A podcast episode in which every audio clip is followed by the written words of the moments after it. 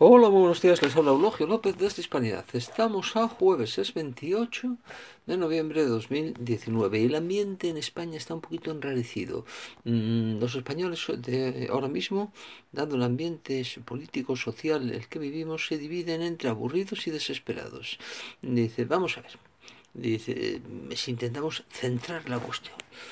Eh, el problema que tiene España Dice, no es ni Pablo Iglesias, que es un bicho peligroso, ni la cobardía de la derecha de Pablo Casado, ni la chifladura de Quintorra, ni el comer con los dedos de Gabriel Rufián, ni la soberbia vasca de Aitor Esteban y compañía, ni es Bildu, ni es el, los socialistas navarros eh, convirtiendo, integrando Navarra en Euskadi, ni es Miquel Iceta. Eh, el problema de España es Pedro Sánchez que permite todo eso, no hay otro. Estamos ante un verdadero oligofrénico del poder al que poco le importa un frente populismo que nos lleva de cabeza al enfrentamiento civil. Y si el nuevo orden mundial de suyo capitalista y partidario de los poderosos, o sea, el progresista nuevo orden mundial, el NOM, no ha reaccionado, es porque ya no va a reaccionar. El nombre es capitalista, pero tampoco le disgusta, eh, pero sobre todo lo que es es cristófobo, es decir, como Pedrito Sánchez. Dice, y lo que le preocupa es dañar a los cristianos, eh, como Pedro Sánchez. Y lo que une a Pedro Sánchez con todos estos centrífugos, como el señor Pablo Iglesias, o como los independentistas, o tal, no es más que su cristofobia. Eso es lo que les une. La cristianofobia, el odio a Cristo, el odio a todo lo que huela cristiano, el anticlericalismo, todos sus derivados. ¿Vale? Dice, este es el problema.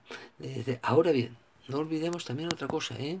A este gran problema, a esta madre de todos los problemas llamado Pedro Sánchez, le hemos votado entre todos. Sí, sí, sí. Le ha votado mayoritariamente el pueblo español. Sí, ya sé que cada vez son más los que se asustan y que en unas terceras elecciones, pues posiblemente mm, lo pasaría muy mal, ¿no? Eh, dice, pero el caso es que le hemos votado.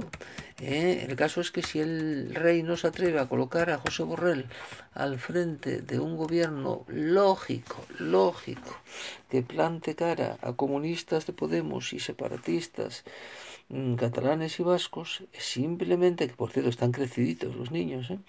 dice simplemente eh, es porque le hemos votado. Y el rey, que se está comportando de manera bastante cobardica, dice, se enfrenta al eh, líder del partido más votado. Y ya sé que ha perdido 750.000 votos, ¿eh? que son muchos votos. Bueno, y Podemos 500.000. Pues claro, el español medio sigue teniendo un poquito de sentido común y de sentido del ridículo y se da cuenta de, de a dónde nos lleva este salvaje. Ahora bien, ahora bien, le hemos votado. Y como dicen sus corifeos y corifeas, la Isabel Cela de turno, la, la Carmen Calvo de turno, la Magdalena Valerio de turno, le eh, ha ganado todas las elecciones del año, oiga. Dice, por lo tanto, la culpa, ¿quién la tiene? El problema es Sánchez. La culpa la tenemos los españoles, que le hemos votado.